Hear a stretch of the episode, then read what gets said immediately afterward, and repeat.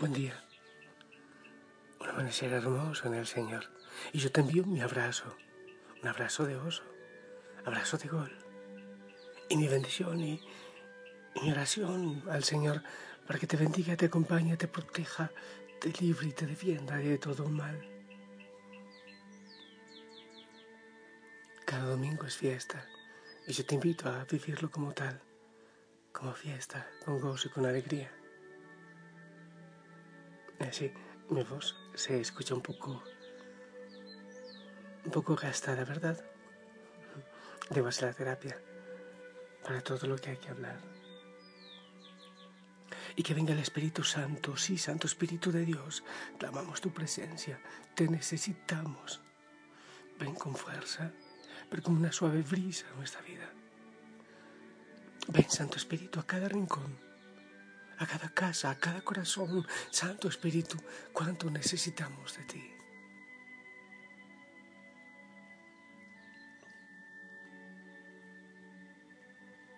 Quiero invitarte a proclamar el Evangelio. Marcos 10, 17, 30. Escucha. En aquel tiempo, cuando salía Jesús al camino, se le acercó uno corriendo. Se arrodilló y le preguntó, Maestro bueno, ¿qué haré para heredar la vida eterna? Jesús le contestó, ¿por qué me llamas bueno? No hay nadie bueno más que Dios. Ya sabes los mandamientos. No matarás, no cometerás adulterio, no robarás, no darás falso testimonio, no estafarás, honra a tu padre y a tu madre.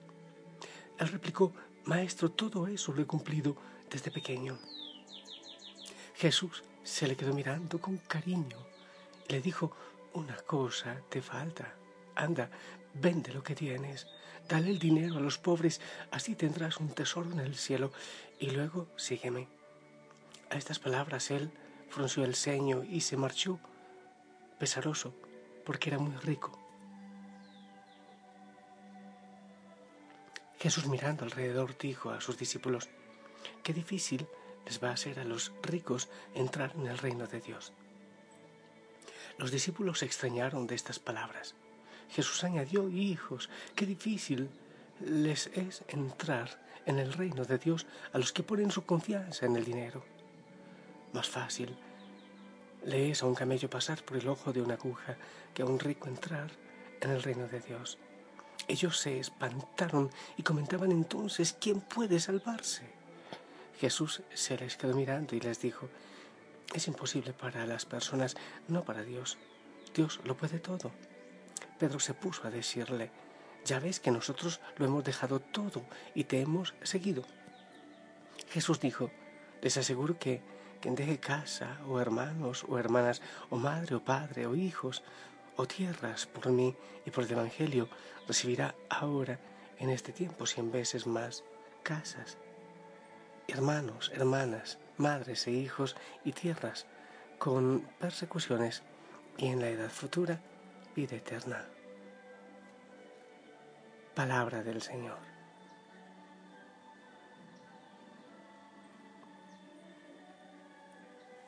Y bien, sabes que hay tantas ideas, tantas cosas que podemos decir de, este mensaje que me parece realmente precioso. Eh, quiero empezar por una idea. Oye, dice el Evangelio que los eh, discípulos se quedaron asombrados eh, se espantaron. Dice, se espantaron. Se espantaron y comentaban, entonces, ¿quién puede salvarse? Pero ¿por qué se espantaron? ¿Acaso los discípulos eran ricos? Bueno, habrá, habría alguno por ahí, uno que otro, que no era fácil ser rico en ese tiempo. Pero ¿por qué se espantaron? ¿Sabes por qué? Porque ellos sí entendieron a qué se refería el Señor. Es al que pone su corazón en la riqueza.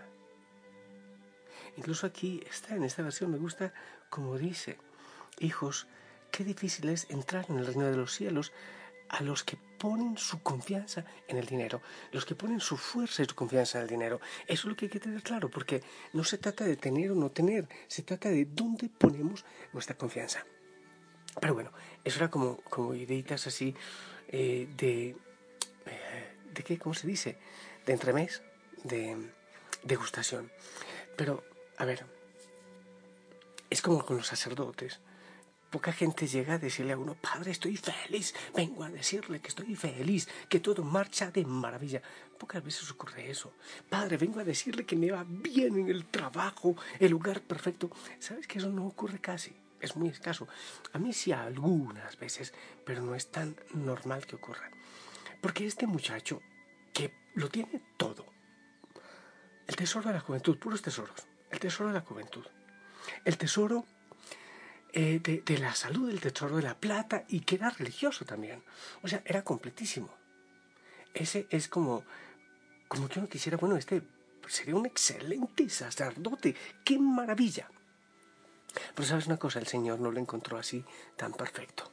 El Señor encontró, y de hecho se lo dice, una cosa te falta. Jesús entiende entiende su insatisfacción. Eh, la primera lectura de hoy habla de la sabiduría. Este hombre tenía muchos tesoros, pero no tenía el tesoro de la sabiduría para distinguir lo que era fundamental. Él encontró fundamental la riqueza. La verdadera sabiduría es saber dónde uno pone el corazón, es saber distinguir cuándo uno posee cosas o las cosas lo poseen a uno. Este hombre quería creía poseer una gran fortuna, pero resulta que había varias riquezas que poseían su corazón. Jesús entiende eso. Insisto, hombre, si a mí me llega ese muchacho con una cantidad de tesoros, yo digo, pero qué fascinante. El Señor ve, una cosa te falta, pero es una cosa de gran tamaño. ¿Qué es lo que te falta? Que te desprendas de todo eso es lo que te falta. Que allí donde has puesto tu corazón ya no lo pongas. Que me sigas a mí realmente. Pero para seguirme debes abandonar, debes dejar tantos tesorillos que tú tienes en tu vida. A ti también. Sí, es que me quieres seguir, pero es que hay unos tesorillos, hay unas ideas que tú tienes de felicidad y plenitud que no van con el Evangelio, que no son, que las has tomado del mundo. Y no necesariamente riqueza, dinero, fortuna, propiedades. Hay hay amistades, hay relaciones que nos poseen, que nos esclavizan. Jesús nos invita a orientar nuestra vida desde una lógica distinta, una lógica nueva. Mm, no, no es que tengo muchas cosas, que tengo que hacer para conservar eso y que no se me acabe nunca. El Señor dice, para que no te preocupes por todo lo que tienes, entonces déjalo, suéltalo, para que no sufras por eso que tienes, suéltalo y así serás libre y podrás seguirme. ¿Qué te parece? Una lógica distinta. El mundo dice, acumula, acumula, consigue comodidad, prestigio. El Señor te dice, déjalo, deja todo eso para que puedas ser libre y me puedas seguir. Entonces, lo que le falta, el Señor entiende, lo que a este hombre que tenía tantas cosas buenas, lo que le faltaba, lo primero es vivir libre, no agarrado, no aferrado a sus posesiones. Vende lo que tienes, suéltalo para que puedas seguirme, es lo que te falta. Lo segundo, debes ayudar a los pobres. Entrega a los pobres lo que tienes. Dales tu dinero, dales tus apegos a los pobres que necesitan, porque aquello que estás acumulando y no lo usas no te pertenece, le pertenece a aquellos que tienen necesidad. Y lo último, ven y sígueme. Mira eso, uno, no te apegues a nada. Dos, dale a los pobres. Y tres, ven y sígueme. ¿Por qué será que pone eso, ven y sígueme al final? Porque para cumplir ese, antes hay que cumplir, previamente hay que cumplir las dos, las dos anteriores. Y así, los dos, Jesús y él y los discípulos, podrán caminar un camino nuevo, el camino de la libertad. Este hombre, con mucho dolor, se levanta y se aleja de Jesús. Definitivamente el amor que tenía hacia las cosas, hacia las posesiones, hacia la vida que tenía hasta ese momento, para él era prioridad, no era Jesús la prioridad. Ahí se trata de buscar nuestras prioridades, que es lo más importante para nosotros.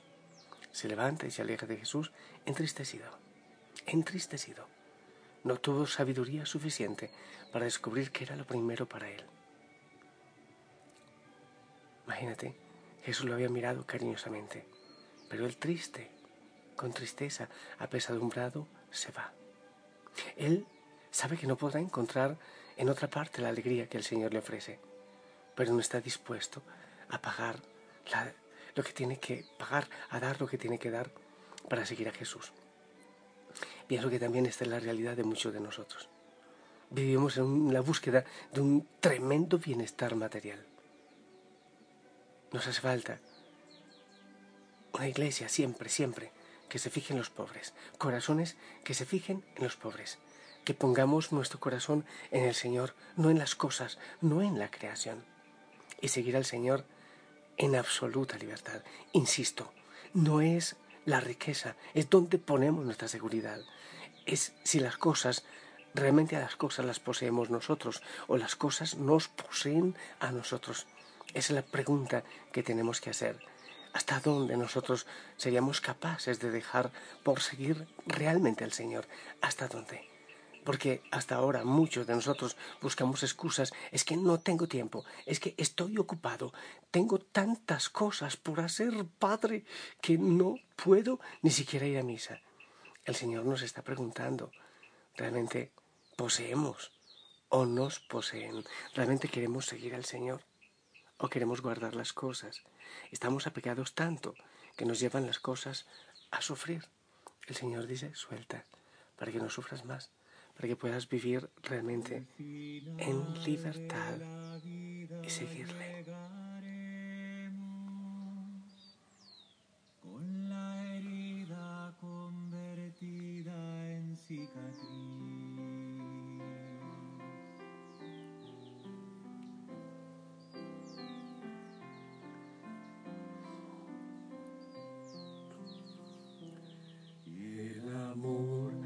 Pasará varias facturas. El camino nos dejará mil huellas. Con las mismas pared tropezaremos. Alguna decepción nos hará mella. Mas somos hijos de un Dios enamorado sedientos buscadores de respuestas. Somos pura ambición que tú sembraste para que así tu reino floreciera. Al final de la vida llevaremos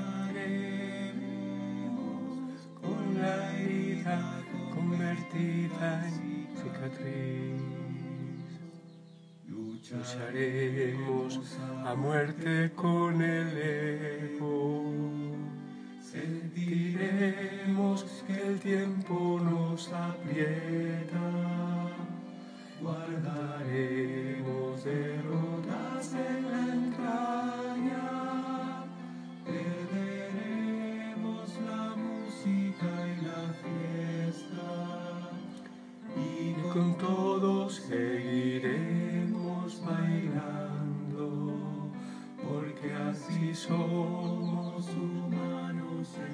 Mira, eh, yo te voy a decir que a mí esta palabra me cuestiona mucho, obviamente conmigo. Eh, seguramente tengo muchos apegos y quisiera ser mucho más libre, muchísimo más libre. Y me venía ahora a la mente Francisco de Asís, que recién hemos, le hemos celebrado, eh, ser libres en el Señor. Y siento como que esa nostalgia de libertad, de ser mucho, mucho, mucho más libre para seguir al Señor al 100%. Que no nos pase como este muchacho que se fue entristecido porque no supo elegir bien. Estaría triste el resto de su vida quizás no dice la palabra que haya vuelto después.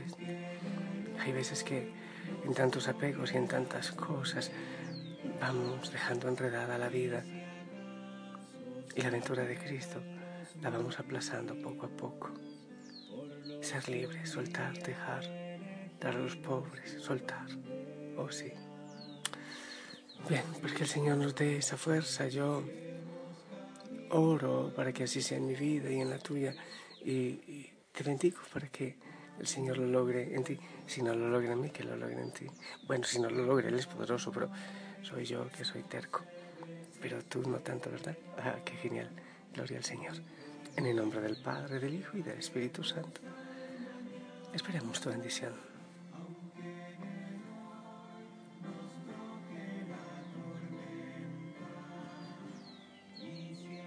Amén. Gracias. Ten un hermoso día, disfruta de los tesoros de la familia, de Dios, de, la oración, hacer desierto, ir a caminar en el jardín, en fin, las sonrisas, disfruta. Yo te amo en el amor del Señor, oro por ti, oro por todas tus realidades, sí lo hago y pongo todas estas realidades en el altar. Que la Madre María nos ayude, ore por nosotros. Hasta pronto. Disfruta, sonríe. Chao, chao.